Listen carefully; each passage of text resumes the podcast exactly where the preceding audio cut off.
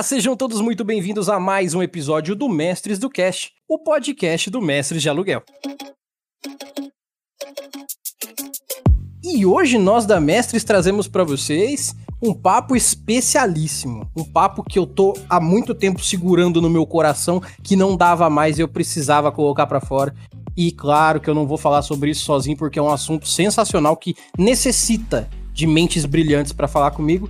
Então, se você já viu aí na thumb, óbvio que você já sabe, hoje nós vamos falar sobre filmes e séries que dariam um ótimo RPG. Mas é claro que eu não sou esquizofrênico e não vou falar sobre isso sozinho, e hoje eu tô aqui com o César da Estalagem Nerd, com o Jean do DMCast e o Vitor do Viagem para um Podcast. Muito boa noite para todo mundo. Boa noite! Boa noite, Felipe. Caraca, quanta gente bonita aqui, cara. Tô, tô, tô me sentindo feio até, tô muita gente bonita aqui. Então, eu vou fazer o meu jabazinho rápido aqui para que vocês que estão chegando aqui de primeira viagem, vocês que vieram de outras regiões, de outros podcasts para conhecer aqui dentro desse episódio, Bom, meu nome é Erli, como eu disse, eu sou host dessa brincadeira toda aqui para falar muito sobre RPG da forma mais é, sentimental e ao mesmo tempo mais forte que a gente tem aí, levando o melhor do conteúdo do RPG para vocês. E eu vou fazer meu jabá, como eu disse, bem rapidinho. Primeiro, eu fico muito feliz que vocês estejam ouvindo, que os números estão crescendo. Isso aqui parece a loteria. Todo dia começa zero e no outro dia tá um milhão a mais lá. Então, faz assim, já que você tá ouvindo, manda um e-mail. Manda um e-mail, porque Igual o pessoal aqui da estalagem tem esse costume de mandar e-mail e eu morro de inveja disso, porque eles precisam de um episódio inteiro para ler e-mail e eu não tenho tudo isso. Então faz assim, manda um e-mail pra gente também. Se você gosta de RPG, se você tá gostando do nosso conteúdo, se você não tá gostando, porque eu gosto desse feedback também para melhorar aqui cada dia mais. Então é só mandar para mestresdocast@gmail.com. Manda lá seu feedback, manda lá sua opinião, manda lá um tema que você quer que a gente fale aqui sobre RPG e a gente vai ler com certeza todos os e-mails e trazer mais conteúdo que você quer ouvir para você.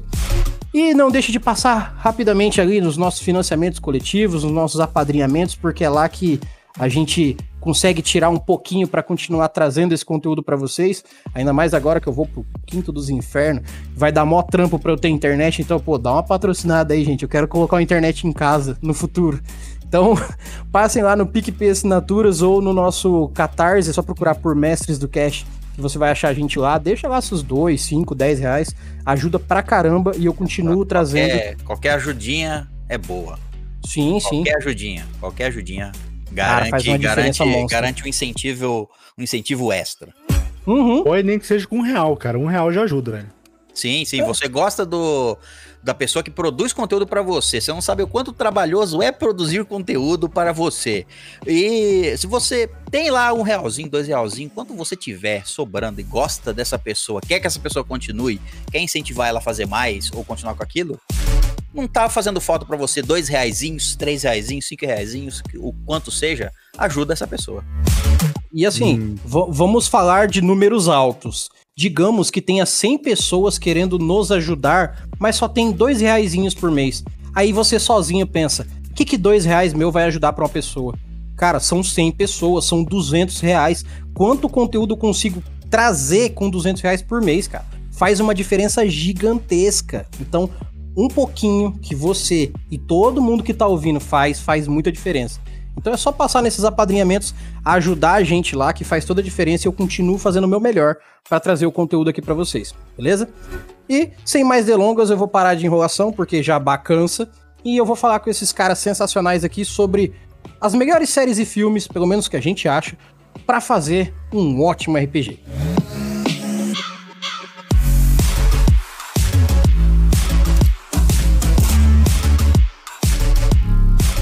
Agora eu quero começar fazendo o seguinte. É, eu quero começar pedindo para que vocês se apresentem, porque, porventura, às vezes tem gente que chega aqui e não sabe quem são os convidados. E se eu ficar falando por vocês, perde a graça. Então faz assim: é, eu vou começar dos maiores, né? Dos maiores, dos mais imponentes aqui, daqueles dromedálicos até os menores, tipo eu, assim. Então, César, por gentileza, se apresenta aí. muito, muito, muito obrigado pelo, pelo convite, Lee. Eu sou o César, um ancestral lá da Estalagem Nerd, podcast, Twitch, tudo, tudo. É isso, sou de lá. E bebam Muito muito, leite de dromedário. Exatamente. Jean, por gentileza. Sou Jean Rodrigo, sou host de um pequeno podcast chamado DMcast, onde a gente fala muito sobre dicas sobre RPG e sobre outros assuntos de cultura nerd em geral. Nós lá temos convidados maravilhosos, assim como o Erli, que também já participou lá, o César já participou também. É, temos assuntos bem variados, toda semana, toda quinta-feira sai episódio novo. E em breve nós teremos um conteúdo super especial na segunda temporada no nosso, nosso pequeno podcast. Nós vamos trazer uma campanha inteira de Tormenta 20, dramatizada e gravada especialmente para você. Então, se quiserem conhecer, conheçam lá, pesquise no Spotify, em qualquer agregador que você esteja acostumado. DMcast é o podcast com o símbolo roxinho e letras vermelhas. Exatamente. Caraca, olha aí, já segura aí que pouca coisa não é. Primeiro que eu não trago gente pouca aqui, que fique bem claro. Segundo que se o cara tá falando, eu, eu assino embaixo. Então ouve lá que vai ser bom, pô. Confia, confia.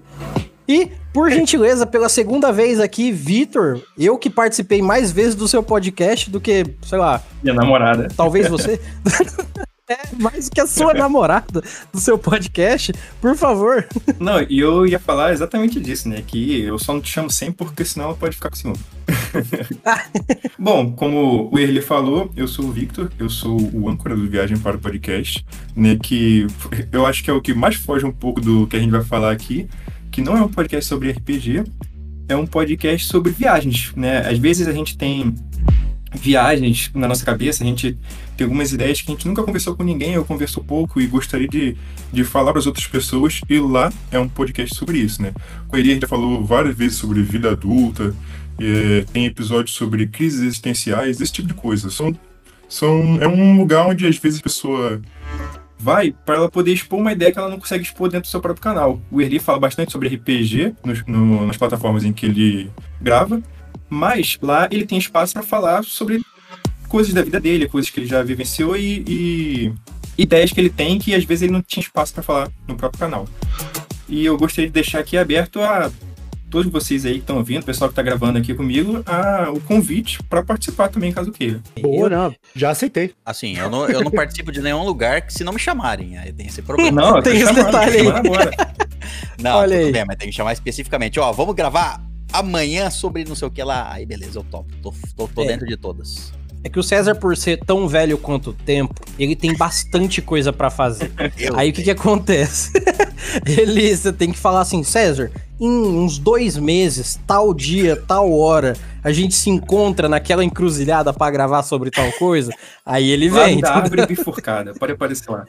Isso. Caraca, o César é uma lenda da, da, da, da, da- da cidade invisível.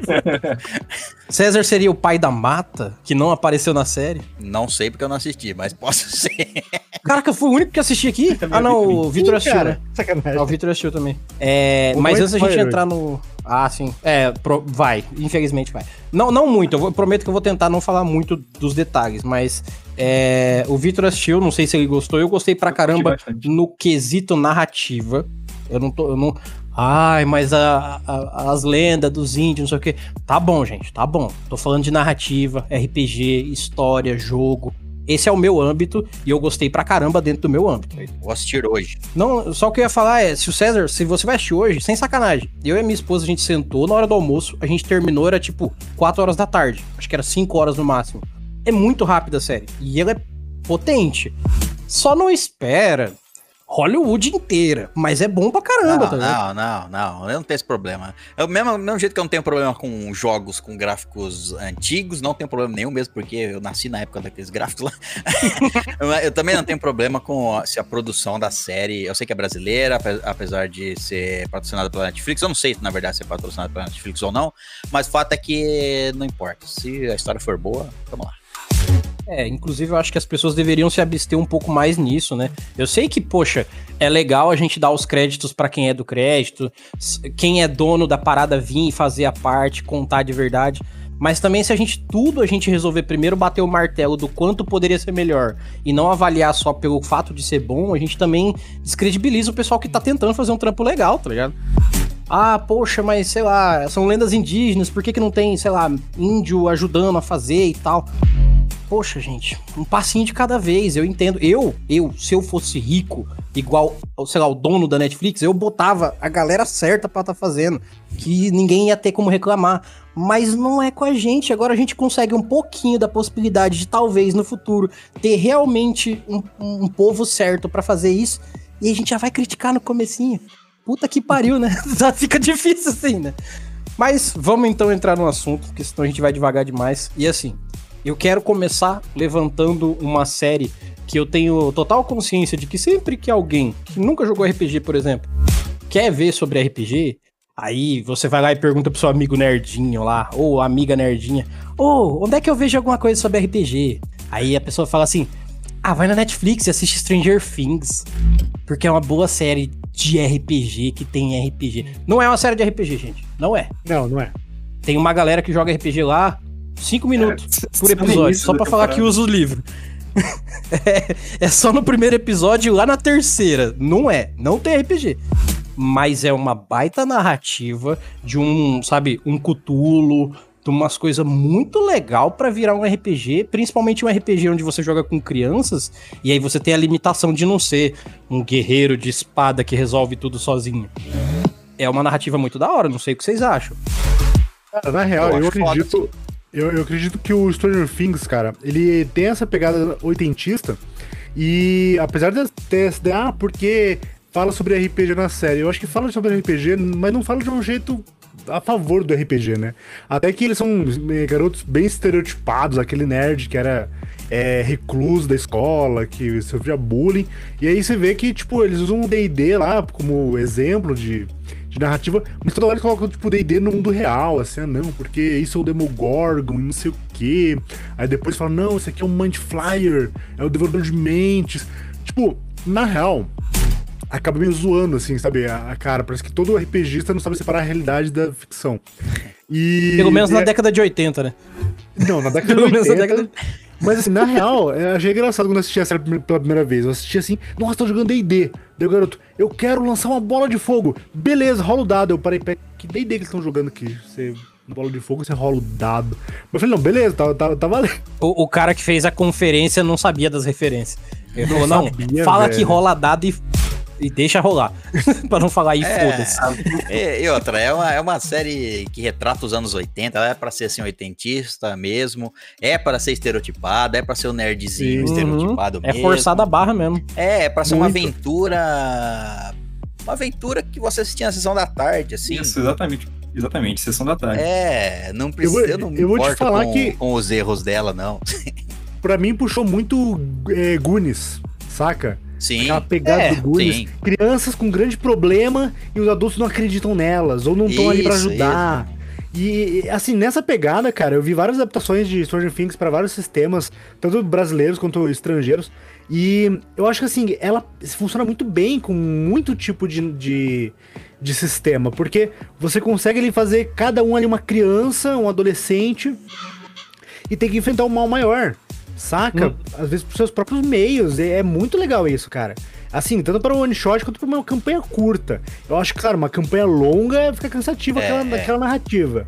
Mas é, é, funciona, cara, funciona. Dá pra fazer uma brincadeira ali fácil, cara. Sim. Eu também, eu também acho que para histórias. É, não one, é, a gente, eu falo one shots, mas não necessariamente vão acabar no, numa jogatina só. Mas assim, uma história uhum. curta, eu acho que essas, essas. Esse mundo se encaixa muito bem. Dá pra você jogar com. Nossa, dá pra você introduzir pessoas ao RPG. Não ao RPG hard, ao RPG leve. Dá pra você introduzir pessoas ao RPG usando Stranger Things. Ah, vamos jogar Sim. aqui com criança. Você não precisa criar classe. Você não precisa. Eu não sei como é que é as adaptações, né? Não, não existe um, um jogo oficial. Então, assim. Uhum não, sabe, você pode introduzir ao básico do RPG com um joguinho bem descontraído e bem fácil. Nessa, nessa adaptação, nessa adaptação você pode ser o personagem. Tipo, você, João Alfredo, você é o cara. É, Maria Antônia, você é a personagem. Não tem tipo criar um, uma personificação. Isso, porque são é crianças, são adolescentes, né? Você pode se colocar ali direto ali e, e brincar naquela ideia, né?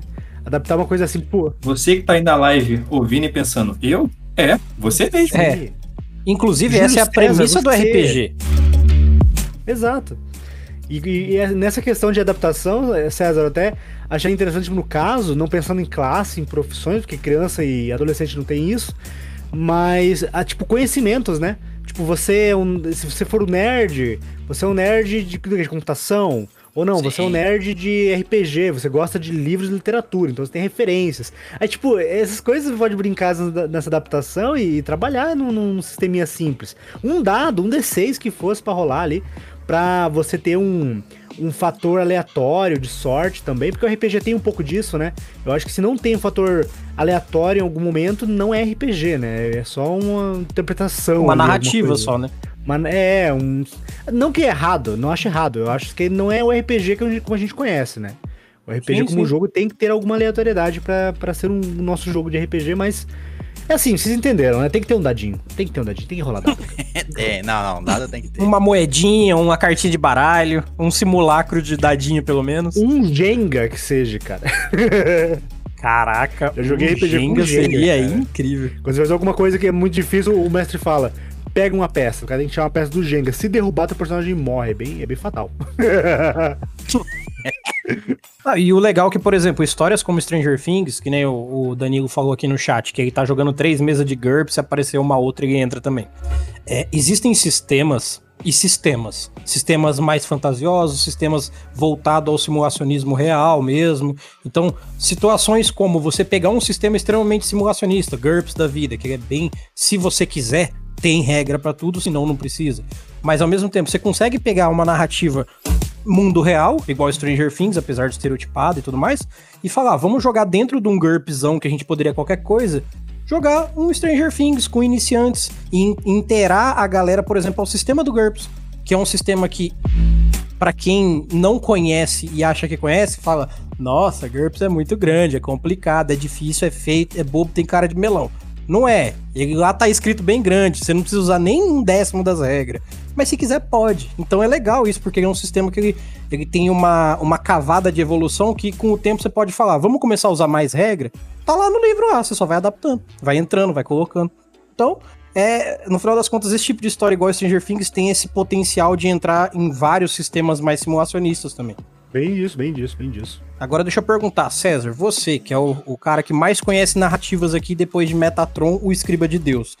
É, que narrativa que você acha foda, que série, que filme que você acha que deveria ter um sistema de RPG e ainda não tem? Ou um- só um RPGzinho? Olha, lembrando que eu vou falar aqui, eu não sei se tem. Aham. Por exemplo, assim, eu poderia falar Star Wars. Eu sei que tem um sistema de Star Wars. Sim. Não sei se é bom ou não, nunca joguei.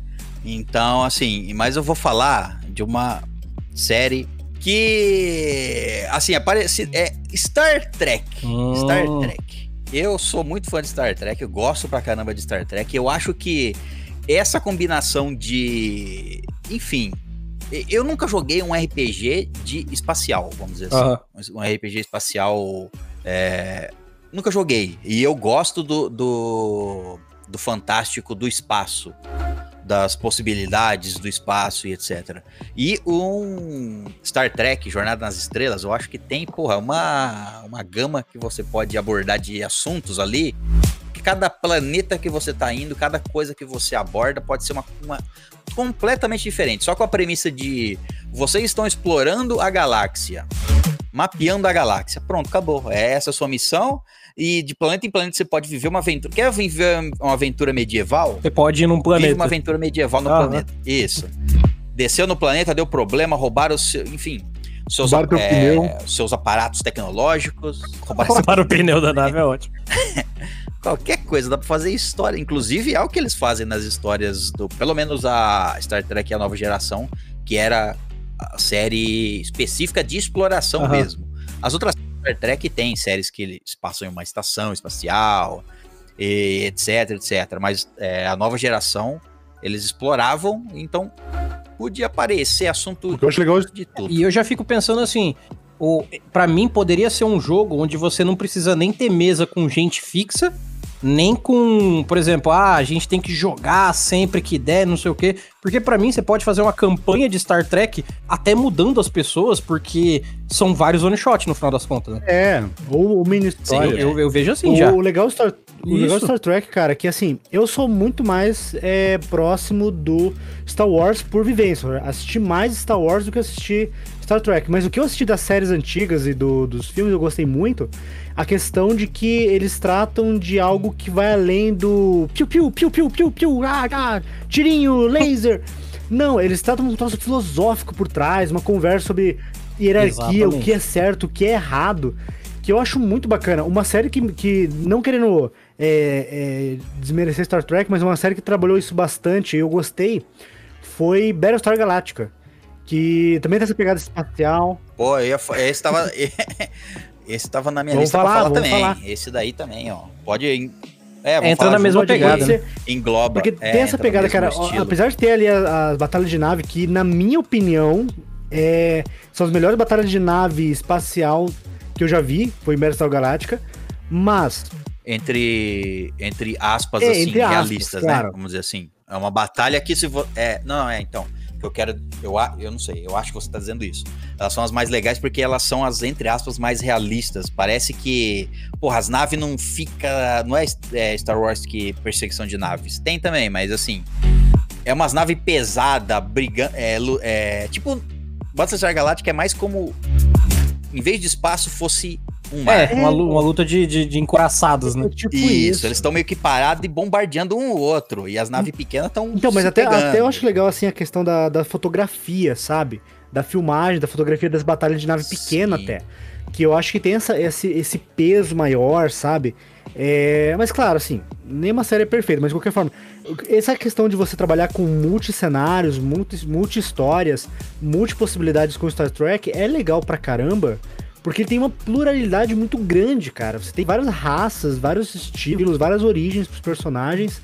E, e, apesar de todo mundo, assim, se você quiser fazer que todo mundo faz parte de uma tripulação, a tripulação é muito grande.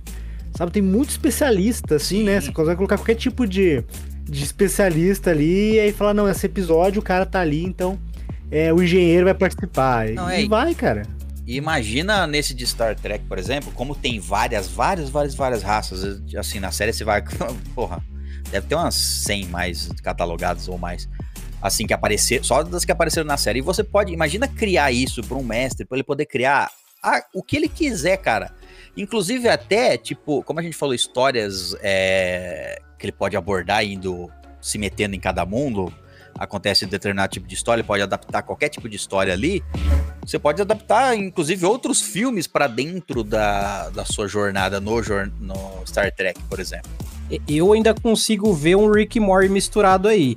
Porque se você quiser extrapolar o campo da zoeira, você pode falar que Rick Morty cabe muito bem dentro dessa coisa, porque é espacial, é dimensional, brinca com a mesma pegada. Se você quiser extrapolar um dia, fi, dá uma arma de portal na mão de alguém, vai virar a mesa da zoeira e vai ser da hora do mesmo jeito. Igual é, o Battlestar Galactica, por exemplo. Ele acrescenta uma, uma, uma coisa legal, assim, diferente, que é a. ca- Eu, a- eu acho que muita gente que não conhece Battlestar Galactica devia assistir Bat- Battlestar Galactica. Só acho. Tá na Amazon, Mas- tá na Amazon Prime. Tá na- Isso, é. Quem quiser. Uhum. ele acrescenta um quê de. Como é que fala? De. Não é de investigação. De investigação também, mas Também. de espionagem. Espionagem, conspiração. é, conspiração. Sim, é muito bom. Agente infiltrado, aquele medo interno. Você pode criar isso, história dentro da nave, ficar foda pra caralho. É só uma história dentro da nave. Sim, Pode sim. ser uma história foda. O Cylons. Isso. Cara, é muito gostoso, velho. E ó, se você quiser descer, o- descer o nível entre aspas, tá, gente? Se você quiser descer o nível pra uma coisa mais barra pesada, você ainda pode bater num Black Mirror com facilidade. Sim. Tudo depende da mesa que tá jogando. Se vocês se propuserem, todo mundo quiser tocar nos assuntos. Ah, a gente pode tocar no assunto tal, então a gente pode fazer uma mesa mais barra pesada hoje. Um assunto mais filosófico, mais. Não, não que não seja filosófico tudo que aparece dentro do. do. do. do, do- do Jornada nas Estrelas em geral, né? Mas ao mesmo tempo. é, a gente ter essa coisa de falar assim, vamos tocar em assuntos delicados quando o grupo se propõe e todo mundo quer pegar essa jogada aí, fazer uma mesa séria mesmo. Tem essa possibilidade também. O massa de coisas futurísticas e no espaço é que realmente qualquer coisa cabe. Qualquer coisa. É como se. É, quando você joga muito tempo. é, é, acontece isso. Já. É, você mestra uma mesa, de, uma campanha de RPG medieval muito tempo, muito tempo, muito tempo, a pessoa só jogando media- medieval, medieval, já aconteceu várias vezes as pessoas falar, ah, vamos jogar alguma coisa diferente? Hum.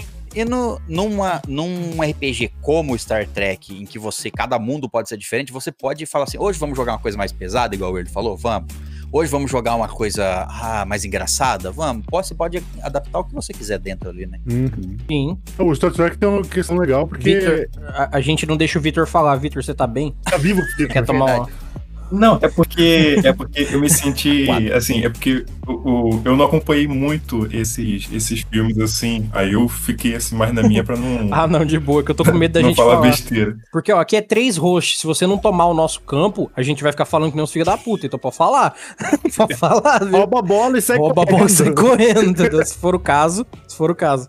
É porque às vezes a gente intimida. É, nós tem a mania, né, nós tem a mania de, como nos nossos podcasts, Metralhando. eu tô fazendo de novo, mas como no nosso podcast a gente não, não quer deixar espaço Uhum. sem fala, Aham. então se alguém ficar dois segundos sem falar, eu- a gente mete alguma coisa. Justo, justo. Não, enquanto, enquanto tava ali no, no Star Wars, Star Trek, eu tava assim, tá, beleza, tô, tô nadando junto. Aí depois, Battlestar Galactica, eu, ih, Ih, fudeu. fudeu, fudeu, fudeu.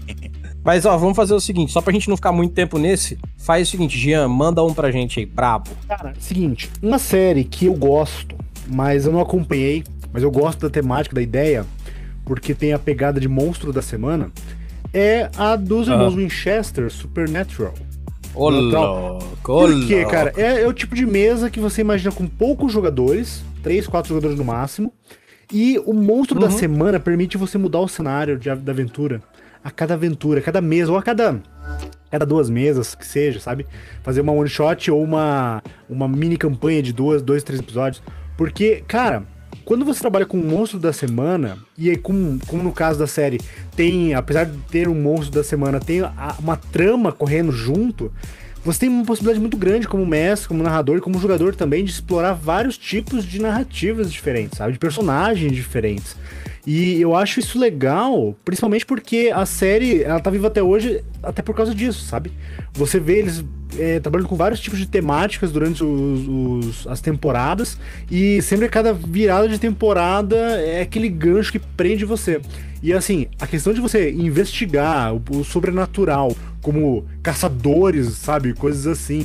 Tendo armamentos, tendo é, um carro maneiro pra caramba também. Mas ter essa, essa pegada de caçadores do sobrenatural, eu acho muito, muito irado, cara. Muito irado. Sabe? Sim, investigação em geral, é bicho. Você pode, novamente, você pode fazer mesas de one shot com esses monstros da semana, ao invés de pegar uma campanha, ou fazer uma campanha ad infinitum, porque todo, toda vez que sentar a galera, vai ter um novo monstro pra caçar, então dá pano. Essa semana foi. A temática ao redor dele é essa, né? De Sim. reuniu aquela semana, qual que é o monstro que a gente vai caçar essa semana. Uhum. Eu gosto de, de- dessa temática assim, mas o, um- uma, uma série de quadrinhos, né, que é bem parecido com o Supernatural, que eu, mas que eu acho que tem mais a ver com os meus próprios gostos, é Constantine, cara. Eu Nossa. acho que, assim, é, Constantine é bem incrível. parecido, mas, mas eu acho que Constantine é, é- é mais na pegada que eu curto, assim. Pô, eu acho irado, cara, o, o, o Constantine, as- os rituais, as, as- a forma como ele caça e resolve os problemas dele. Eu acho que também não é, não é exatamente. Bom, teve o filme do Constantine, né? Dá pra Mas eu acho colocar que no meio, daria cara. Um, um bom É, sistema. não, exato. Ó, eu assisti aquela série do Constantine e e eu assisto Supernatural ad infinito com a minha esposa aqui na hora do almoço. Pra mim, o verdadeiro homem de letras é o Constantine. Porque ele manja dos Paranauê, tá ligado? Ele, ele sabe do rolê. Ele convive com o anjo ali quando o Dinho Senda era moleque, entendeu? E ele fuma e ele não tá nem aí, entendeu? O cara é brabo. Isso é um homem de letra, meu. É um homem de letra, de número, de, de caracteres. É um cara brabo mesmo, entendeu? E dá pra você fazer, inclusive, a, a- inclusive a, a- já assistiu a série do Constantine, né? Aquela que foi não cancelada. assisti a sei série. porquê, cara. A Uma não- temporada. Ah, Nossa, a gente sabe por cara. quê, César. A É, gente sabe por quê. A gente sabe, mano. Supernatural tava na décima temporada e eles tinham falado que ia acabar. Derrubou a, a série do Constantine, cara. Ela tava incrível, cara. Foi ela tava isso? muito boa, mano. Foi, porque tava na época da décima temporada, o Eric Kripke mandou a, a ideia de que ia acabar a série, e aí acabou o público da. da acho que é AT, que é o canal lá que passava o Cons- Constantine. Ninguém tava assistindo, porque o pessoal queria ver o final da décima temporada do Supernatural. Aí ele botou mais uma, mais uma, acabou na décima quinta, e vai o Constantine voltar não foi pra frente. E porque no primeiro episódio ele não fumava também. É, Vai. então, e, e mesmo que não seja do Constantine, que é, ignore completamente a existência dos outros heróis ali da DC no meio. Só o Constantine, só o Uhum. nome do Constantine já é foda pra caramba. Nossa, é muito incrível. Ah, não, pra muito mim, incrível. E outra que dá pra tem colocar- que num, num universo separado. Não sei, eu não, eu não curto muito É. quando mistura os outros, não. Parece outra paleta de cores. cara. É, é que ele faz parte, Parece né? outra Mas. paleta de cores. É, O, é, é. a Liga da. Outro que dá pra encaixar junto com esse daí, assim, nesse episódio de Monstro da Semana, é Arquivo Também. X que eu pensei de falar. Então, Sim. já que vocês estão falando desse tipo específico, pensei e falei assim: eu vou, dar enca- Uhum. vou encaixar o arquivo X aqui rapidinho. Eu também acho que o arquivo X dá pra fazer o monstro da semana. É menos fantasioso, é menos. Como que eu posso dizer? Ele entra no É sci-fi mais tradicional. né? conspiratório, Ele né? é o. é, investigação. É, isso, conspiração. tem as criaturas, etc. Mas é mais baseado na ciência, vamos dizer assim. Cara, na real. Tem só uns ET Bilu, assim, é menos- Raramente É aparece menos, um ET. loucu- é menos coisa pra você botar no meio do que o Supernatural. Eu consigo imaginar facilmente uma mesa Sim. de jogadores que um cara faz um personagem estilo Constantine, um cara faz estilo Jean e outro faz estilo Murder. Fácil. Fácil, fácil, cara. Porque É. se, con- se con- não, exatamente. E esse se grupo é conversa, brabo, hein? tipo, um conhece mais sobre, sobre, sobre é, rituais, outro conhece mais sobre armamento, outro conhece mais sobre investigação. Cara, é, é assim, é, é o tipo de temática, a gente pode citar aqui uma lista de sistemas que trabalham com esse tipo de coisa e funciona muito bem, cara. Saca? Arquivos paranormais, pesadelos terríveis. É... Qual outro que a gente pode utilizar aqui nessa, nessa ideia de sistema que dá pra colocar uma adaptação? Cara, eu acho que a gente poderia ver alguma coisa meio focado pro lado militar, mas que tem essa coisa investigativa também. Porque, que nem o, o, falou ali no chat, ah, tem o hacker, o caçador, o especialista em armas. No final das contas, no RPG, sempre tem um- uma parcela de gente que só quer bater, dar tiro, sabe? Matar coisas. Se tiver vivo, tem que morrer. É os, os caras exterminador do futuro. Sempre tem. Então, é. Ah, por exemplo, o próprio Exterminador do Futuro. Aí, ó, você pode colocar um cara mais assim, entendeu? Um cara que tem essa parte do armamentício, só que que seja mais voltado pra uma coisa de trama. E não de, de, de tá, tá, tá, tá, tá, metralhadora, né? o tempo todo. No, no caso, no caso do Exterminador do Futuro, cara, se eu fizesse uma mesa de Exterminador, eu faria os jogadores tendo que fugir, É, baseado no primeiro filme. Ia ser É, da hora. Não do segundo. também. Ia ser da hora. Porque o segundo é tipo assim, eles. O segundo eles queriam muito que o Schwarzenegger fosse o principal, então o cara que era o vilão virou o mocinho. Uhum. Mas, na real, cara, se fosse uma mesa, é tipo assim, vocês estão sendo caçados por androides Do futuro. do futuro e vão morrer se vocês É. ficarem no caminho do futuro futurista. E, e, assim, você não sabe quem eles são, eles se transformam, eles viram outras pessoas, eles estão misturados no meio da gente.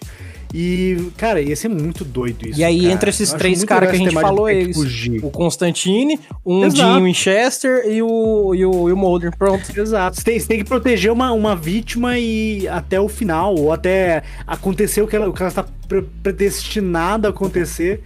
E aí, como a história vai se cumprir, os, Isso- os robôs não vão mais. É bom pra mudar o.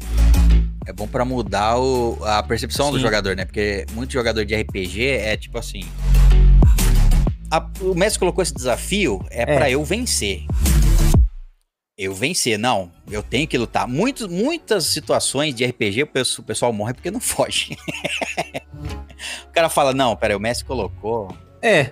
Ou o, o vilão, ou seja, que for, É tem que isso. morrer, né? Tem que matar. Não. Cara, esse, esse negócio, eu, assim, eu não sei se é só disso, mas o pessoal fala que é muito de jogador de D&D, né? Que acha que porque o inimigo tem ficha e tem PV, ele pode morrer. Na real, cara, nas minhas mesas, eu não eu, eu, eu monto as aventuras nem sempre pensando no estilo Skyrim, tá ligado? Skyrim, o jogo lá de 2011, é um jogo que se você entrar numa caverna Sim. no nível 10, todos os inimigos ali vão estar baseados no Uhum. seu nível. Se você entrar no nível 20, vai ser baseado no seu nível. E eu não gosto de fazer isso muito, cara, porque dá muito trabalho. Então o que eu faço? Eu coloco a história conforme a narrativa. Se os caras vão topar com um dragão negro no terceiro nível, não é pra eles lutar com o dragão negro. Se eles lutar com o dragão negro, eles É, vão ué. morrer. Às vezes nem correr, cara. Às vezes é pegar uma missão com o dragão. O dragão quer, um, quer fazer uma chantagem, quer alguma coisa que ele não pode fazer por conta própria. Ele vai colocar um grupo de, de, de aventureiros ele fazer por ele. Ele vai manipular. E o- se o grupo do aventureiro pegar e ver aquele dragão e falar, não, eu vou matar porque eu quero couro de dragão, eu quero dente, quero sangue de dragão, vai morrer, cara. Vai morrer. Eu aprendi isso aí do, do jeito mais difícil. Você era o, era o batalhador, o jogador combeiro? Não, não era isso, mas eu, eu, eu acredito, por um momento eu, eu sonhei que eu poderia derrotar o dragão no primeiro nível. E aí eu Ai, tive ai, que, ai. tive que envolver meu braço ali no ritual, estilo Edward, tá ligado? Nossa. Alchemist, e meter o pé dali. daria. Inclusive, Fullmetal Alchemist daria um, bom- um bom. Cara, poxa. Também não, não- tem o filme, né? A gente pode considerar o filme que o filme ele é uma tentativa, não é bom Pera uma série, mas é uma qual filme você tá falando? Live action? Existe uma live action do Fullmetal Alchemist que, assim, ele tem todas as críticas, você pode criticar à vontade, mas ele é uma tentativa. Ele é uma tentativa.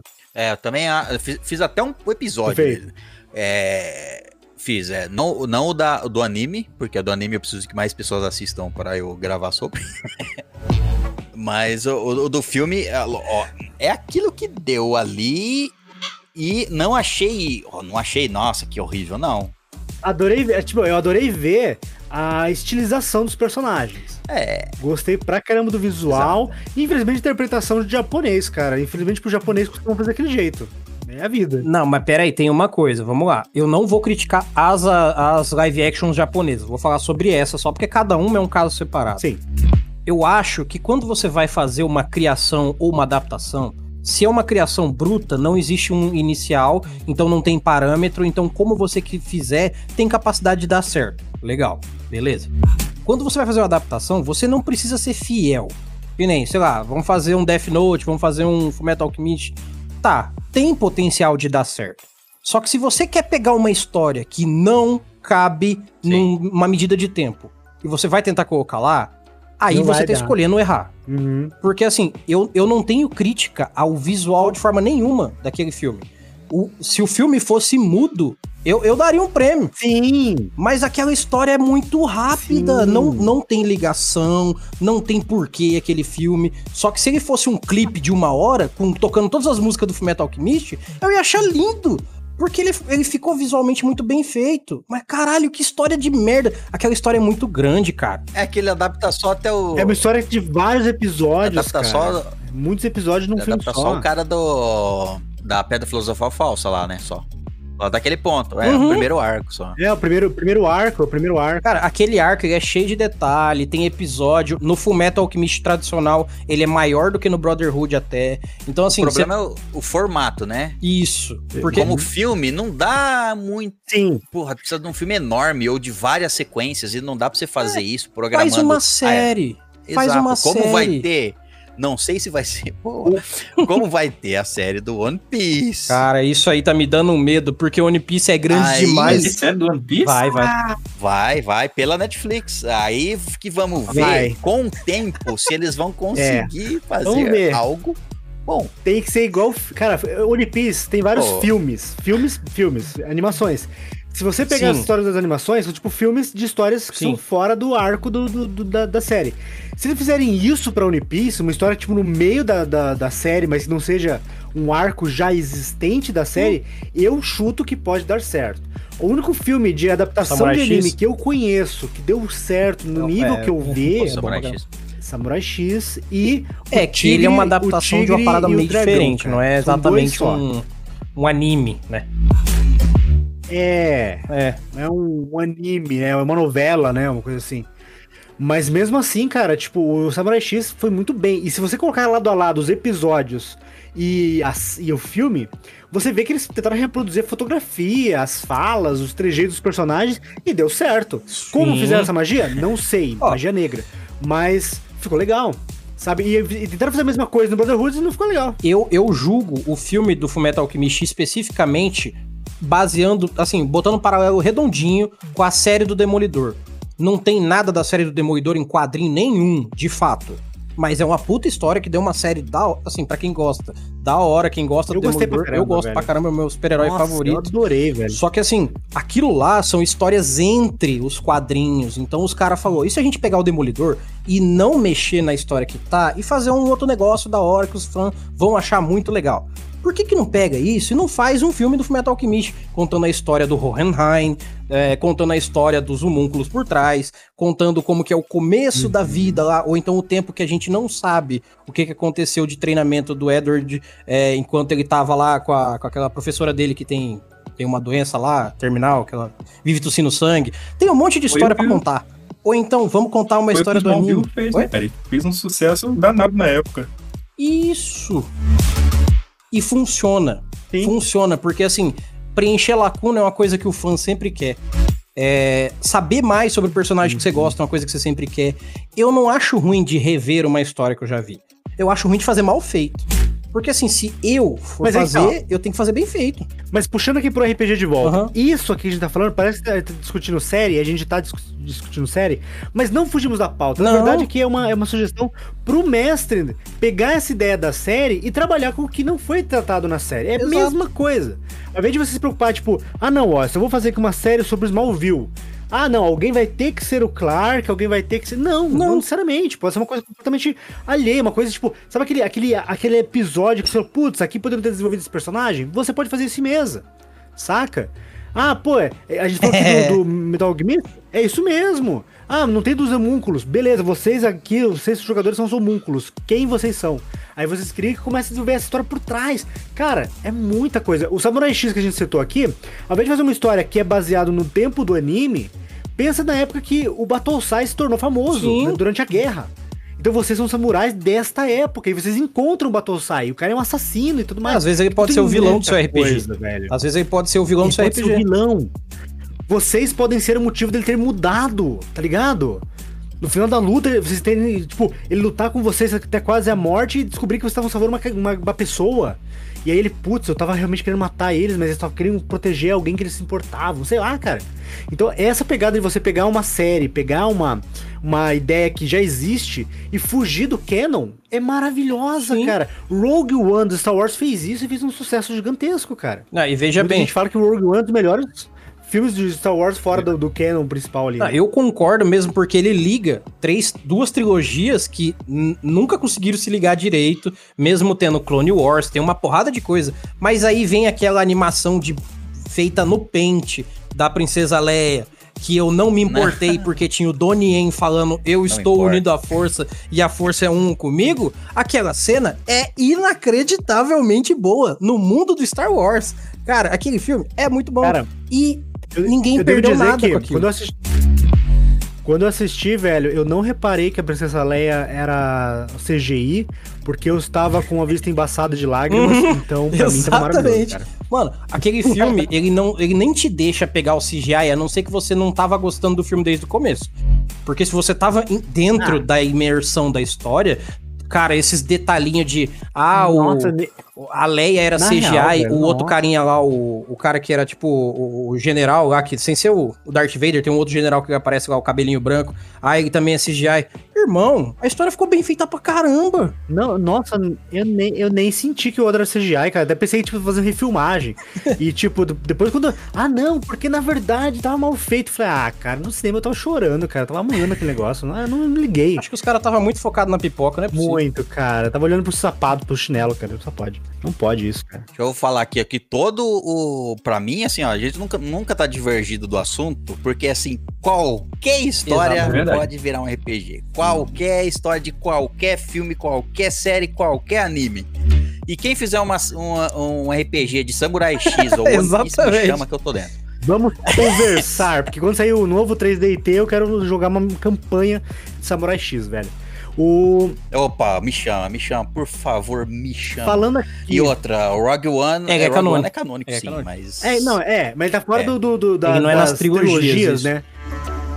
É, não é nas É, trilogias. isso, tá certo. O, mas assim, cara, um, puxa, já, que, já que puxamos um anime, já que pisamos nessa, nessa seara, um anime, cara, assim, em anime, não acontece muito, mas em mangá acontece. Tem a série principal de mangás, e aí faz sucesso, e aí o que, que o, o estúdio, o estúdio, a revista quer fazer? Quer vender mais. Então eles fazem o quê? Cara, tu produz esse mangá, põe um assistente de tempo pra fazer uma outra história paralela. E eles fazem. E tem, cara, tem um. Todo mundo aqui, eu acho que, imagi- que conhece anime, conhece My Hero Academy. Uhum. E assim, Boku, Boku no, no Hero, Hero, né? isso. E tem ali a, a campanha, tem a história principal ali, mas tem uma série de mangás chamado Vigilance. A, a, como que é? A Boku no Hero Story, uma coisa assim, que é com heróis clandestinos do mundo de Boku no Que Hero. massa. Aparecem alguns, alguns, alguns professores. A história se passa, acho que cinco anos antes da história do Boku no Hero começar. E, cara, é muito irado. Eu, eu leio com mais afinco do que eu leio o Boku no Hero. E é, se não me engano, o mangá é mensal e o Boku no Hero é quase semanal. E, cara, eu imagino muito uma história de RPG, uma mesa de RPG naquele estilo. Você cria os personagens e joga naquela ambientação que não, não diverge com o canon principal e você consegue aproveitar. E, e voltando pro, pro medieval fantástico, deixando os heróis de lado um pouquinho, tem uma série que assim eu não recomendo pra ninguém que tenha é, tenha sensibilidade, porque é uma série pesada, é até maior de 18 anos, mas é Goblin Slayer. Ah. Goblin, Goblin Slayer, cara, tem. Não tem, tipo, dois mangás. Tem cinco mangás paralelos. Caraca. Tem um mangá que é sobre a origem quando ele começou como aventureiro. Tem outra que conta é, a origem de outros aventureiros mais novos na mesma época do, do mangá principal. Tem um que conta a história de heróis lendários que existiram 10 anos atrás. E, cara, é muita história paralela, então é um mundo muito rico. E o Goblin Slayer, cara, a ideia de você ter ali um rank de uma guilda de aventureiros te permite muito fazer aventuras episódica, episódicas, saca? Num medieval dark fantasy.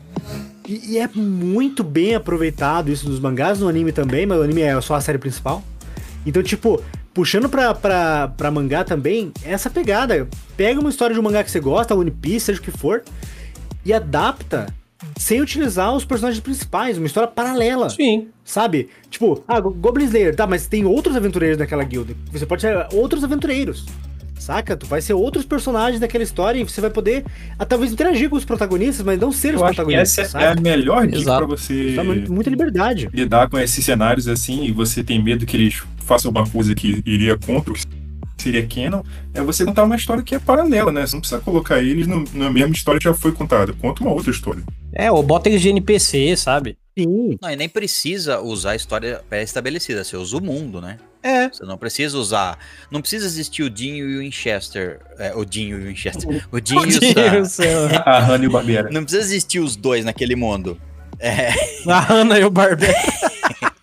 você pode pegar só o mundo e a temática e o fato de você ser um caçador igual a eles, o Sam e o Jin, mas assim, você não precisa existir o Sam e o Jin, você não precisa levar em, em consideração a série, você pode criar a sua.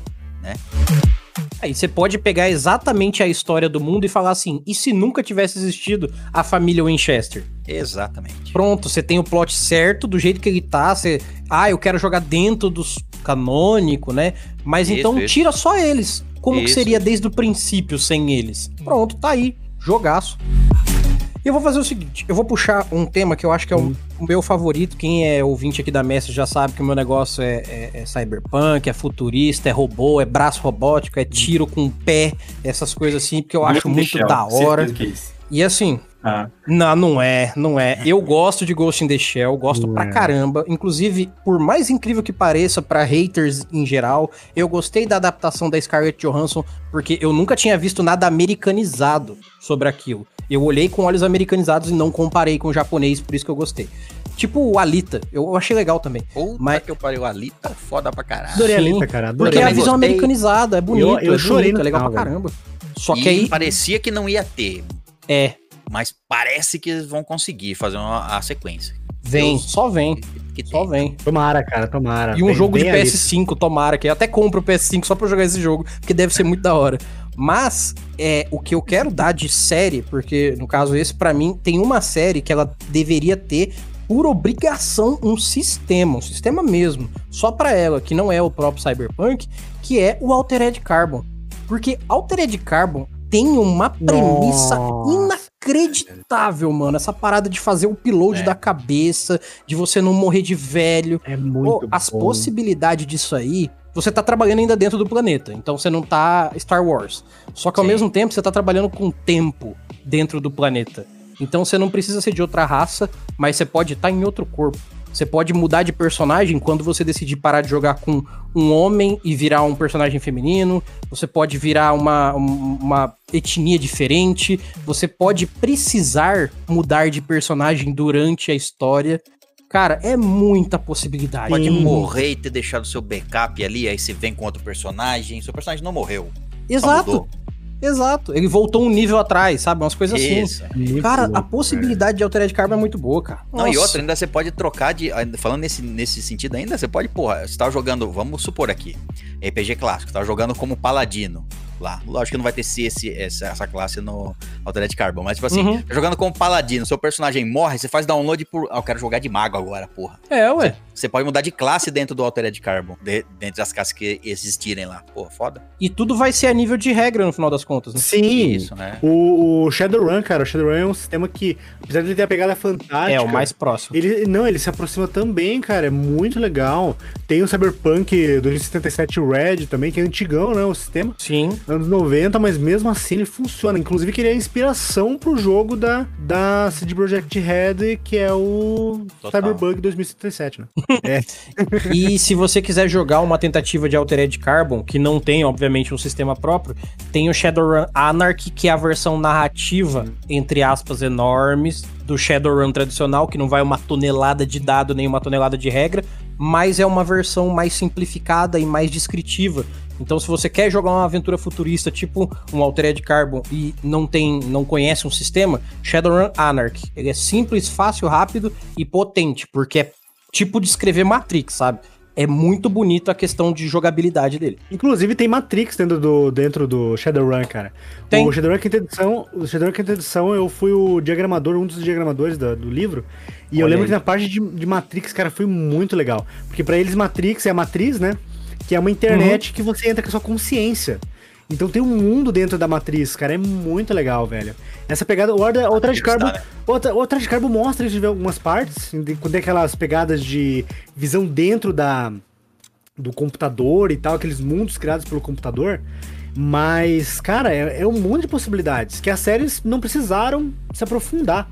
A, a Uhum. série não se aprofundou muito nessa parte, né? Mas tem ali umas pegadas, cara. A morte. Cara, a morte é um negócio tão subjetivo na série, tão interessante. Porque assim, se você não tem recursos e teu chip for destruído, você morreu. Pra É. sempre. Mas se você tiver recursos, tiver clones, você pode voltar.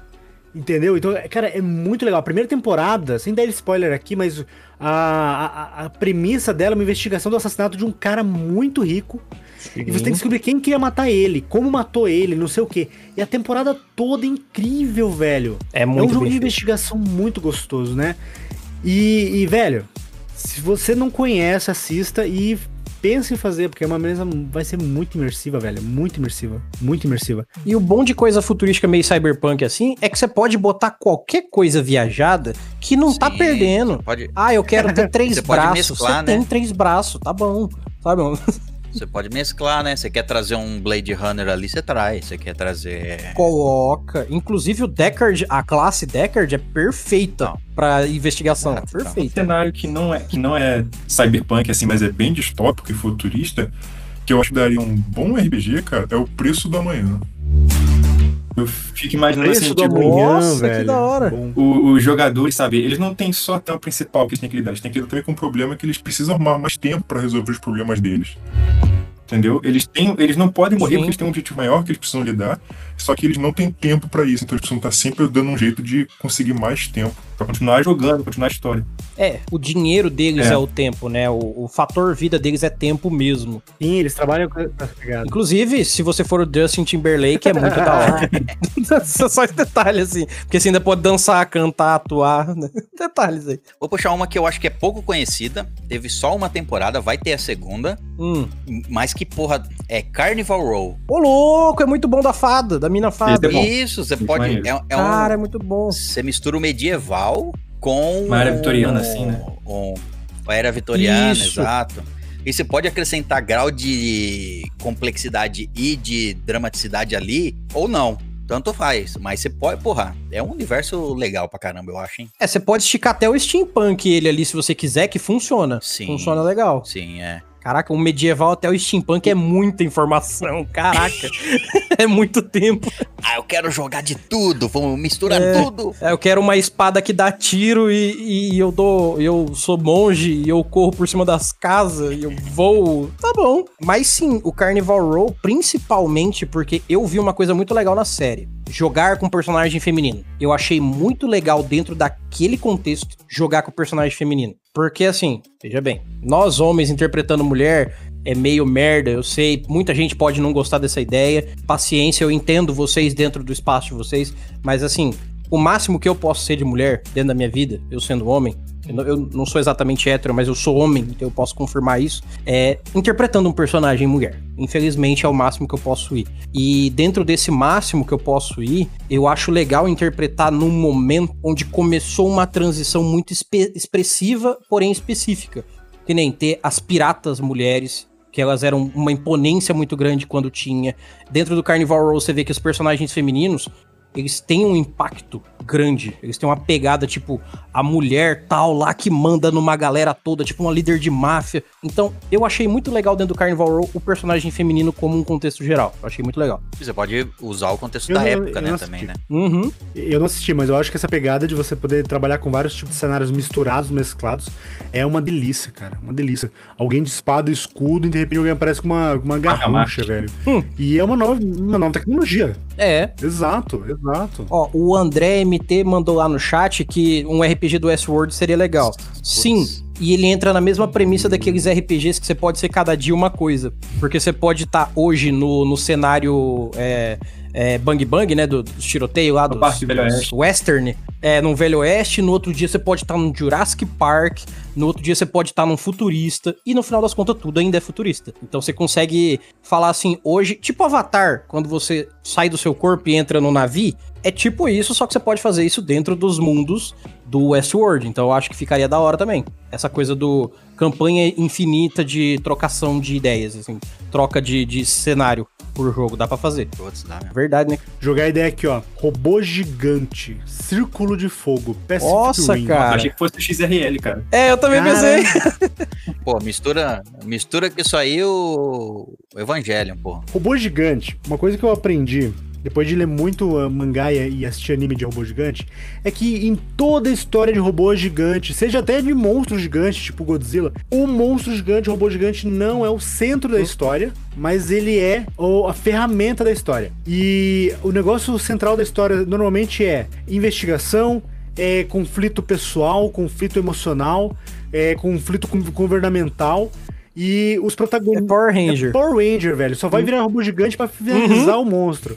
Porque você, cara, você tem muita possibilidade de narrativa nessa pegada, porque você tem uma tecnologia muito avançada e que às vezes, estilo, por exemplo, o Evangelho, o pessoal usava aqueles carros dos anos 90, dos anos 80, e de repente tem um robô gigante no meio da cidade, tá ligado? Porra, Evangelho daria também, hein? Nossa senhora. Nossa, velho, Evangelho. O massa do Evangelho é que ele ainda pode misturar uns conhecimentos de ocultismo, a cabala, que é a premissa dele. Isso, Porra, por isso tem uma pegada isso. lá legal aí também. Cara. Dá pra trabalhar muita coisa, cara. E robô gigante, meu Deus, cara. É, eu, eu penso assim, essa pegada de robô gigante que, que você tá falando, Jean, na minha cabeça gera uma possibilidade de grupo grande, um pouco maior no caso, que é muito mais legal do que um monte de coisa que a gente falou.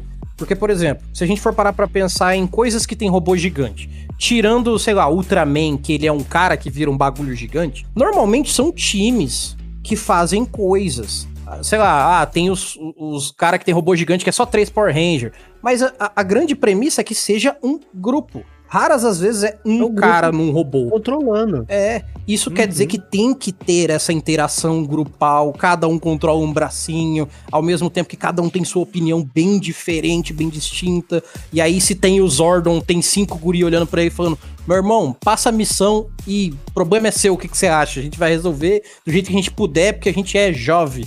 falou. Aí a gente faz karatê nas horas vagas. Mas É isso aí, entendeu? temos que achar um grupo de adolescentes. Pô, tem, Zordon, o cara tem mais de mil anos e não tem sabedoria nenhuma, né? E pegou adolescente pra resolver o negócio. o Zordon é pedófilo, né? Mas... É, o... Que horror, não estraga minha infância. Dá pra colocar nesse negócio de, de Evangelion ou de robô gigante. Pensei até aqui agora. Cada um tem seus status, né? Suas estatísticas ali de personagem, de humano. Mas quando entra no, no robô, cada um tem controla uma característica do robô. Cada um joga um dado num sentido. Pô, seria interessante. Sim, sim. Porque, cara, muita coisa ali, tipo, que você pode adaptar ali pra, pro cenário. O, eu não joguei ainda, eu conversei com a galera do Balística RPG ainda, mas pelo que deu a entender pela, pelo papo que a gente tivemos, eles vão ter lá um sistema bem complexo lá. Complexo no sentido, tipo, de prof- aprofundado pra combate de robô gigante. Então, tipo, Uhum. é uma ideia legal. Eles têm um Fast Play lá também, adaptado pra Starfinder, se não me engano, que dá pra dar uma, dar uma sentir o gostinho, saca? Eles têm, assim, a gente falou lá uma hora e a maior parte foi sobre a lore do cenário de balística, saca? Não foi tipo, ah, eu- fiquei lá babando pra robô gigante, é verdade, admito, mas a, a ideia deles lá é, tipo, um negócio de conspirações. Tipo, se todas as teorias da conspiração tivessem um fundo de verdade e tivesse realmente acontecido, saca? Toda aquela parada bizarra que a gente ouve, na verdade, realmente tinha reptiliano, tinha essas coisas, e, e você tá inserido num mundo que você tem que tentar descobrir isso e, e- e resolver esses problemas, sabe? Sabe, eu, tipo, muita coisa, tipo, ET de, ET de Varginha, cara, é um troço que eu acho, eu tinha muito medo quando eu era criança. E, e é uma pegada que você foi pensar assim, se existisse mesmo o ET de Varginha, ou quem sabe existiu, não sei, não sou de Varginha, mas é, o que, que fim levou esse ET? Imagina que ele foi salvo dos militares por um grupo de adolescentes, tá ligado? Seria incrível, inclusive. Ó, você puxou o Brasil, eu vou levantar a minha última de hoje. Meu Deus, RPG Brasil. Esse É. aí RPG Brasil é foda. é o maior RPG de loucura tudo. do universo. Forever, Tudo né? pode Exatamente. RPG on Brasil, né? Tudo dentro do Brasil. Não, mas assim. Onde tirar 20 no dado é erro crítico, cara. Caraca, du- exatamente. Se for duplo, é pior ainda, velho.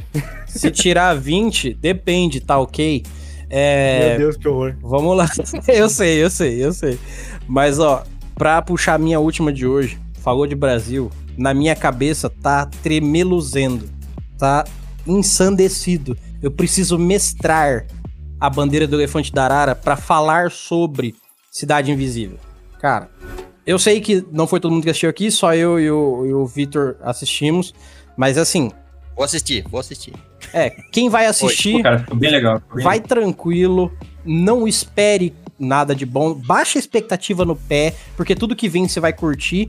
E, ao meu ver, eu nunca achei tão massa nada do Curupira como eu achei nessa série. Nada, nada, nada, nada, nada, nada. Eu já tive cara da Fazenda lá me contando a história do Curupira, mas esse visual, essa descrição visual que teve dentro da série, eu achei foda. De verdade mesmo. E pra mim já tem até um sistema pronto, que é o do Christopher, que é a bandeira do elefante da Arara, que é perfeito pra jogar ele. Só isso. Por mim, não precisa nem baixar a expectativa pra ver, porque eu fui do, do mesmo modo crítico de sempre.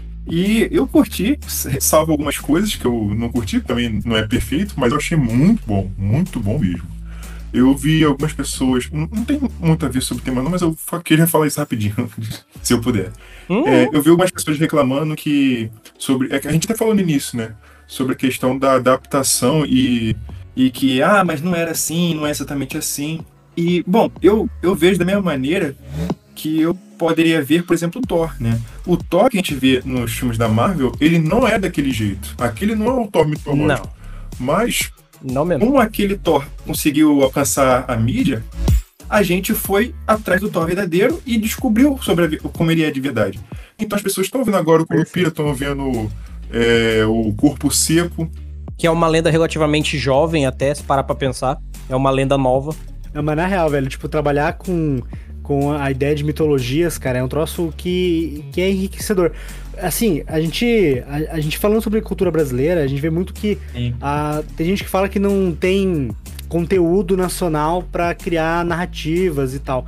E não é verdade, Ah, saca? É, eu, eu concordo, eu concordo com quem diz que faltou representatividade na série, mas a gente precisa de mais séries que tratem de assuntos nacionais de forma lúdica, de forma de entretenimento, até pra trazer algumas narrativas. Cara, pense bem, olha, assim, pelo, pelo, pela minha ideia, é, a série pode ter cometido alguns erros na execução, mas imagine que se a série não existisse, talvez esse debate sobre a representatividade indígena nas criações culturais Também não existe. não existisse esse debate. Então, tipo, beleza, eles cometeram esse deslize, talvez na segunda temporada resolvam, saca? Tragam ali é, pessoas espe- especialistas sobre a cultura indígena pra fazer a criação do roteiro, sabe? Trazer um troço mais, mais focado, e daí, tipo, você consegue fazer um negócio até melhor, entende? E assim, como eles conseguiram fazer essa série, trouxe esse debate. Isso vai evoluir, saca? Porque uma coisa que temos que quebrar o paradigma é que índio não tá isolado na floresta, índio tá na internet, índio tá criando conteúdo, tá, tá consumindo conteúdo. E eles merecem espaço. Então, tipo, é legal ver essa série tratando disso, mas não só porque a série não é perfeita, mas ela trouxe um debate muito legal. E isso é a mesma coisa que o, o, o livro do Christoph também, do, do. Como é que é? A bandeira do elefante da, da Arara. A bandeira do elefante Porque, da Arara. cara, o Christopher não é brasileiro. E fez um livro incrível. é do Texas. Do Texas. O cara e é do fez um livro Texas, sobre a mano. cultura brasileira. Por que que brasileiro não fez isso, caramba? Sabe? E ele não fez só um livro sobre cultura Não, ele brasileira. fez uma fez um série. RPG que o MEC levou para as escolas. Exato, mano. Entenda. É o nível do RPG dele, entendeu? Cara, qualquer, qualquer brasileiro ter feito isso, velho, não fizemos. Eu, eu concordo com você, Jean, só que, por exemplo, eu tava ouvindo outro podcast agora. É, eu tava ouvindo o, o Mundo Freak Confidencial, do Andrei Fernandes, e eles fizeram um episódio sobre o Cidade Invisível, e lá um, um dos participantes estava mencionando sobre as dificuldades que a série teve de acontecer.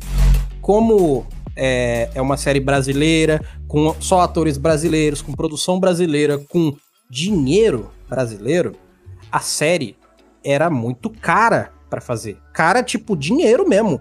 Pra Netflix bater numa porta de falar que tá faltando dinheiro pra fazer uma série, você vê que não é uma coisa tão simples então fazer uma série. Porque o Brasil é caro. Ó, você brasileiro não tá sabendo.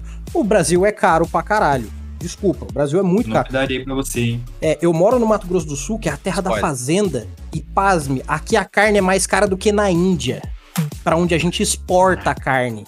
Você entende o quanto que o Brasil é caro? A carne nasce quatro quadras daqui, eu pago mais caro que o indiano que mora É que do a- outro lado do planeta. É que a carne que você compra aí, ela vai pra Índia, depois ela volta e vai pra sua. É, exatamente. Vem com curry, assim, ó. Então, no final das contas, é, no, no final das contas, assim, a gente mora num país caro. Aí, por exemplo, eu, eu pra mim, eu, Erli, a única crítica que eu tive sobre toda a série foi: poxa, ela não foi feita na Amazônia, onde ela poderia ter sido feita, que ia ficar muito legal. Porque usa praticamente todos os artifícios amazônicos dentro do- da cultura. Então, eu acho que seria bom que fosse feito lá. Só que os caras explicando, por exemplo, a questão de dinheiro, eles tiveram que gravar no Rio de Janeiro porque foi onde deu pra fazer. Uhum. Ah, mas aí não é dentro. Não, eu entendo, gente, mas peraí. Eu, Erli, faço esse podcast com o que eu tenho, com o que eu posso. Eu vou deixar de fazer um conteúdo bom só porque eu não tenho como fazer o melhor que deveria ser feito? Não vou. Talvez agora, por causa dessa repercussão, por causa dessa discussão, por causa do dinheiro que entrou na empresa, eles possam falar assim: vamos fazer uma segunda temporada do jeito que a gente deveria ter feito desde a primeira, porque agora a gente tem uma segurança tanto financeira quanto cultural de rodar uma história da hora? Vamos. Aí compensa. Agora tacar pedrinha numa história que ficou boa, só porque não ficou do jeito que poderia Dolorido. ser, do- é dolorido, entendeu? Ma- Imagina a segunda temporada em Cuiabá. Ou no Pantanal, em algum lugar Pô, do eu, Pantanal. eu vou lá, eu vou lá. Pô, ia ser louco. Mas, assim, mas pensando bem, cara, realmente, a gente como brasileiro, a gente fala muito assim que é, não tem, mas tem. A gente pode criar, nem que seja uma mesa de RPG, trabalhando com essa temática. E o legal do, do Cidade Invisível é que não é uma coisa que você vai pensar, é, estilo o Bandeira do Elefante da Arara, que é uma coisa colonial. É uma coisa atual, contemporânea, que fun- funciona. Sim. Saca? Toda, toda cidadezinha pequena tem uma história. Tem uma história. E se você é de uma cidade pequena, você já ouviu alguma história. Ou de um ó. lobisomem, ou de. Exato. Uma aparição, né? Então, tipo, cara, você pode colocar isso na tua mesa. Seus jogadores podem ser crianças, até de Sim. puxar é, Stranger Things de volta, né? E Uhum. crianças se deparando com isso. Eu lembro, cara, que quando eu conheci o RPG, eu comecei a comprar Dragões Brasil. E a Dragão Brasil número 2 tem uma história, lá de 94 mesmo. É. Tem uma história que é tipo de, de ah, crianças se metendo no meio da mata e encontrando um espírito da floresta. E não era nenhuma, nenhuma uma aventura de porradaria. Era uma aventura de GURPS, se eu não me engano. E era só isso, eles interagindo com essas criaturas da floresta, ficando presas numa maldição que tinha na floresta e descobrindo como quebrar a maldição ajudando o espírito da água. Uhum. Saca? Pegando toda essa pegada de lenda local e não sei o quê, porque era só uma história que um, que um pai velho contava, e daí eles foram meio que descobrir se era verdade. Ficaram, foram nadar no rio no dia que não podia, ficaram até tarde demais, ficaram presos no rio. Cara, muita coisa assim dá pra trabalhar. Sabe, Cidade Invisível mostrou que a gente tem muita cultura nacional pra trabalhar com isso, saca? Tudo Uhum. bem, você não vai fazer um filme do nível da Netflix, mas tu vai fazer um de RPG, cara, e daí você pode aproveitar pra caramba. Pra caramba, então é meter a cara. Tem até, vou, vou até fazer um, um jabá aqui, é, parceiro, que é a galera do Grimório Nacional, cara. O Grimório Nacional é um site que tá fazendo adaptações de monstros da cultura nacional, monstros da, da mitologia nacional, da- das religiões indígenas e tudo mais, pra D&D quinta edição. Então você entra lá em Grimório, grimórionacional.com.br, se eu não me engano, você vai Irado. encontrar lá vários, vários, vários monstros ad- adaptados e prontos pra você colocar na tua mesa de D&D, cara. Então você pode fazer D&D com isso, velho. É muito bom, velho. Mas é só monstro ou companions também? Tem o cachorro caramelo lá como companion? Tem tudo, cara. Tem, tem. Não tem, não tô brincando. Tem, cara. Tem Sensacional. vários personagens da cultura nacional e eu, eu acho que o cachorro caramelo tá lá também, cara. É, Já que ele não tá na nota de 200, né? ele pode estar lá, pelo menos. falharam, falharam, cara. Podia ter, cara. É a prova de que quem faz o nosso dinheiro não é a gente, né, velho? Se fosse a gente, com certeza seria o, o caramelinho. Ó, alguém quer levantar uma última aí pra gente fechar com chave de ouro, então? Só pra não ficar gigantesco esse papo. Eu vou só citar, não vou nem puxar uma aqui. Só o do. Nessa, nesse negócio de Cidade Invisível, de trazer folclore ou cultura pro mundo atual, também eu lembrei aqui quando você tava falando, né? E eu lembrando do, do que eu já vi de trailer da série, eu lembrei do Wolf Among Us, exato. Isso, Wolf, Wolf Among Us. Wolf Among. Us. Misturar, misturando aí com fantasia e trazer pra época moderna. Irmãos Green, né? Isso. Tipo, Pierrot. Cara, é muito legal essa desconstrução que tem na série, velho. O, no jogo, o protagonista é o Lobo Mal, que ele é um detetive, eu acho, né? Isso, ele é um detetive, é. De particular, uma coisa assim, né? Não, é muito legal essa pegada, cara. E você pensar em adaptar Eles vivem numa cidade onde todas os. Tem uma série. Once Upon a Time. Once Upon a Time. Once Upon a Time, exato. Numa cidadezinha, o, Among, o The Wolf Among Us, é, na cidadezinha tem to, todos os personagens fugiram dos, do mundo dos, dos contos deles e vieram pra cidadezinha sob outra identidade, etc. Mas aí todo mundo. A maioria, os personagens que são, eles se conhecem. O Chapeuzinho Vermelho conhece quem é a Branca de Neve, etc. Pô, eu lembro dessa, eu não assisti muito essa série, mas eu lembro de uma coisa muito bacana que na série a Chapeuzinho Vermelho é o Lobo Mal, cara. Eu achei muito da hora. É, cabuloso. Ela é uma licantropa, velho. Tipo, eu achei muito. É um spoiler, mas a série é, é, tipo, tem, um- tem uns 10 anos, cara. Então se não assistiu até agora, você perdeu. É, um spoiler, mas se você não assistiu, assim, você também não tá perdendo o mundo. Você pode assistir, entendeu? Vai lá, tranquilo. É, não vai perder, não vai ficar. Se eu não- Porra, se eu não vai me engano, é a primeira temporada isso. Sabe Ó, isso aí. vou contar, um- vou contar um spoiler de Supernatural. O Jim e o Sam morrem. Dez vezes. Um monte de vez. Ah, grandes coisas. Pô, Toda temporada, não outras não. temporadas. Não, tá? Toda temporada um morre, cara. Não tem jeito. E volta. Esse que é o melhor. No- nos ulti- na última temporada eles estão lá, olha só. E, e você, Vitor, quer deixar uma última aí pra gente fechar então? Eu acho que teve, tiveram vários que a gente acabou não falando, tipo Bright, Mad Max, Jogos Vorazes e Mad vários que Mad foram parecidos também, né? Bright já tem um sistema próprio, inclusive, chama Shadowrun. É, é, o Shadowrun É. foi feito. O Bright foi feito em cima do Shadowrun. Eu tenho total consciência disso. Realmente, esse ia funcionar muito bem. Só que assim, o Bright ele é mais assim, mais contemporâneo do que futurista, mas eu acho que funciona muito bem, Shadow. Uhum. Só que o que eu, que eu pra citar assim por último, acho que ia falar O Incrível Exército de Branca Leone. Eu não sei se vocês conhecem. É, é um filme, é um filme Não. bem velho.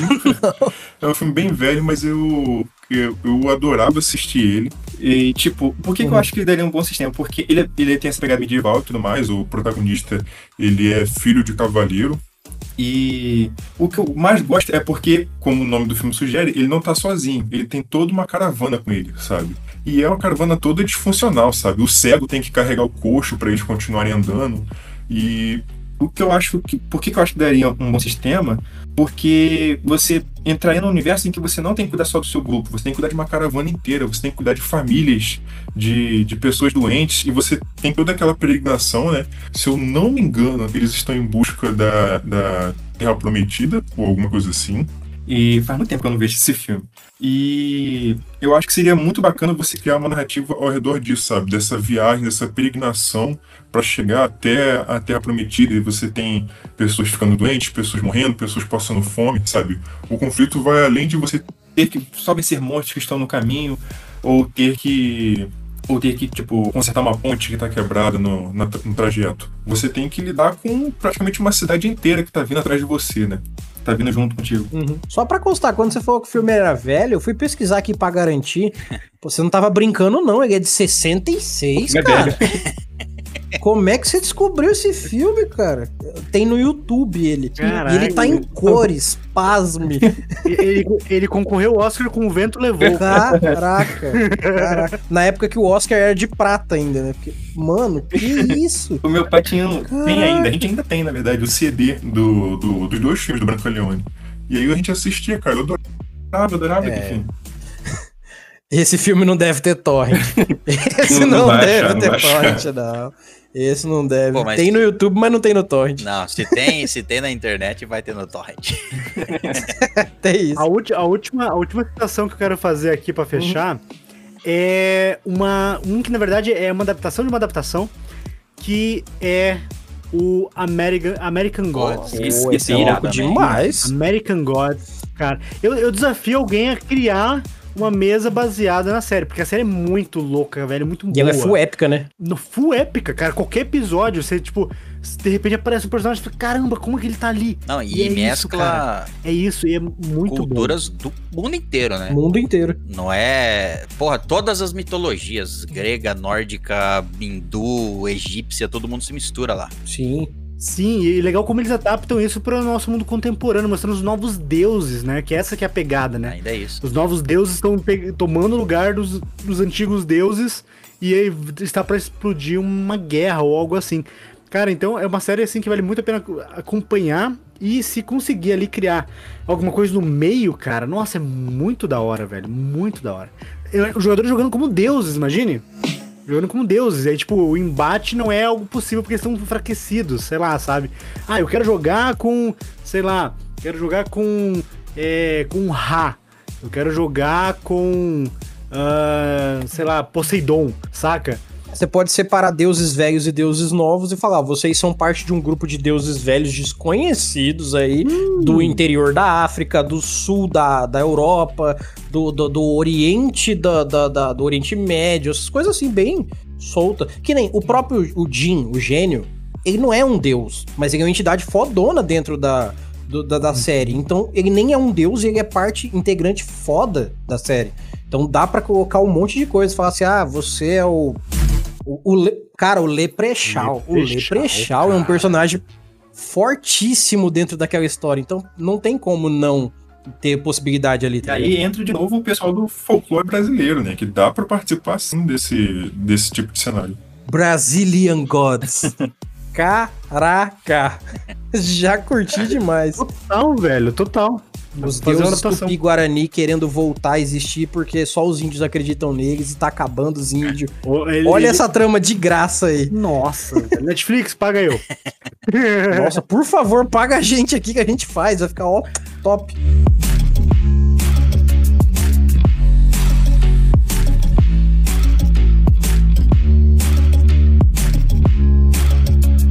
Então, galera, eu espero que vocês tenham gostado desse papo maluco nosso aqui, mas como sempre, trabalhando da melhor forma o RPG e trazendo possibilidades. Vocês que vivem me cobrando, ah, ensina como fazer plot de RPG, ensina como fazer uma aventura. A gente deu umas 200 hoje. Hoje dá pra você sair daqui mestrando qualquer sistema de RPG e vai dar jogo pra caramba, isso eu garanto. E eu quero agradecer a todos os participantes aqui, César, Jean, Victor. Muito obrigado por, por vocês terem participado, terem se disponibilizado. É, eu vou pedir para que vocês deixem os seus jabás aqui como vocês quiserem. E já dizendo para todo mundo que esse é só mais um papo, que todos nós estamos participando juntos e que logo em breve eu convido vocês novamente. Então, como diz o César, despeçam-se. Não, sou mais velho, tem que ter Vai, César, você é mais velho. fila. Óbvio. Então é isso. Se você, Meus idosos. se você não conhece o, o Estalagem Nerd, temos lá também um podcast, só falamos sobre cultura nerd, etc. Tudo sobre cultura nerd e bobeiras, histórias das nossas vidas. Sempre é isso, tem todos os tipos de episódio lá, dá uma procurada no Estalagem Nerd, Estalagem Nerd em todas as redes sociais, na Twitch, na Twitch, inclusive, o, o, tava jogando uma mesa de RPG todas as terças, quer dizer, uma terça sim, uma terça não, com o senhor Jean aqui e o senhor Erli, mas o Erli, infelizmente, vai pra terra do nunca. Eu vou gravar Pantanal, né? Exato, Então é. não, vai- eu não vou poder participar do RPG, porque eu vou estar na novela. Vai atravessar, vai atravessar a É, ponte pra pois tirar é. beat. É, exatamente. Exatamente. Então é isso, escuta o podcast lá e aparece às terças para curtir o RPG lá na Twitch. É isso. Muito bom. Jean, por gentileza. Então, galera, se tu gosta de ouvir um papo sobre RPG, assim, uma coisa leve, descontraída, que fala mais sobre a experiência de jogar RPG e não focando tanto em regra, em detalhes assim, você está super convidado de conhecer o DMCast. O DMCast é um, é um podcast que sai, 15, sai semanalmente nas quintas-feiras. Nós trazemos vários conteúdos diferentes. Falamos lá semana passada, é, do dia da gravação desse episódio, falamos sobre como criar um vilão interessante. O Erli vai participar dessa semana aqui que vai sair é, sobre como trabalhar profissionalmente com RPG. Lá já falamos sobre futurismo, falamos sobre como você criar a sua stream de RPG. Cara, e assim, os convidados são o supra-sumo do negócio. Eu sou um Zé Ninguém, mas lá a gente já recebeu aqui o Erli, já recebemos o César, já recebemos Bruno Kobe, já recebemos o Rafael Balber, recebemos, eh, cara, Carlos Shimu, cara, gente muito de alta estirpe que sabe o que tá falando. As meninas do Caquitas, cara, falando sobre como criar um stream de RPG, as meninas mandaram muito bem, velho. Assim, é, lá o conteúdo é feito com muito carinho, especialmente pra você. Até eu brinco que eu não faço pra meus ouvintes, eu falo pro, faço pro meu ouvinte, sabe? Pra você, especialmente pra você. Então, confira lá em dicemasters.me e você vai encontrar lá nosso site com todos os episódios, lá tá lá em destaque o semanal. Confira lá, dê esse page view pra gente, confira os episódios. Lá tem links pra todos os agregadores de conteúdo, Spotify, é, Castbox, te- tá na Apple, tá em tudo. Então assim, confira lá o DMcast em qualquer agregador, é o símbolozinho roxo com as letras vermelhas. E é isso.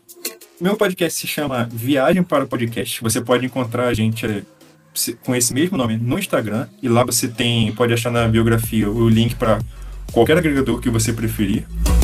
E lá não é um lugar sobre RPG, é um lugar onde a gente tem conversas viajadas. A gente faz uma viagem, a gente conversa sobre alguma coisa que geralmente passa na nossa cabeça, mas a gente nunca fala com ninguém. O Erli já foi lá várias vezes e lá é um lugar onde vocês podem ver ele falando sobre coisas além de RPG, porque para quem não sabe, o Erli é muito mais do que só RPG. Ainda bem, né? Porque todo mundo acha que eu só falo de RPG na vida. É, Eu se vou conversar com isso, ele porque ele só Não. fala de RPG. É. Não, não é nada disso. O Erli. Cara, o Erli, os episódios com o Erli a gente sempre fala por horas, é muito bacana. Se você quer ver o Erli falando sobre outras coisas, tem lá. Tem outros episódios também falando sobre diversos temas, vocês podem lá procurar. E aproveitando que o Erli falando nisso sobre convidar vocês a fazerem perguntas, eu gostaria também de deixar aqui um convite para o pessoal que estiver assistindo e tiver vontade de mandar uma pergunta para a gente, pode mandar a pergunta para o nosso Instagram, que a gente vai ver, vai responder, talvez responder em episódios também. É, então é isso, galera. No mais, eu agradeço a todos que estão ouvindo até aqui. Não deixe de passar lá nos nossos financiamentos coletivos e dar uma ajudinha que vocês é que fazem a gente continuar aqui. Não deixem também de mandar o e-mail de vocês para mestresdocast@gmail.com. E eu agradeço a todos. Meu nome é Erli e eu vou estar aqui esperando por vocês. Nós nos vemos em nossos próximos episódios e até mais. Boa semana, pessoal. Versão brasileira Mestres do Cast.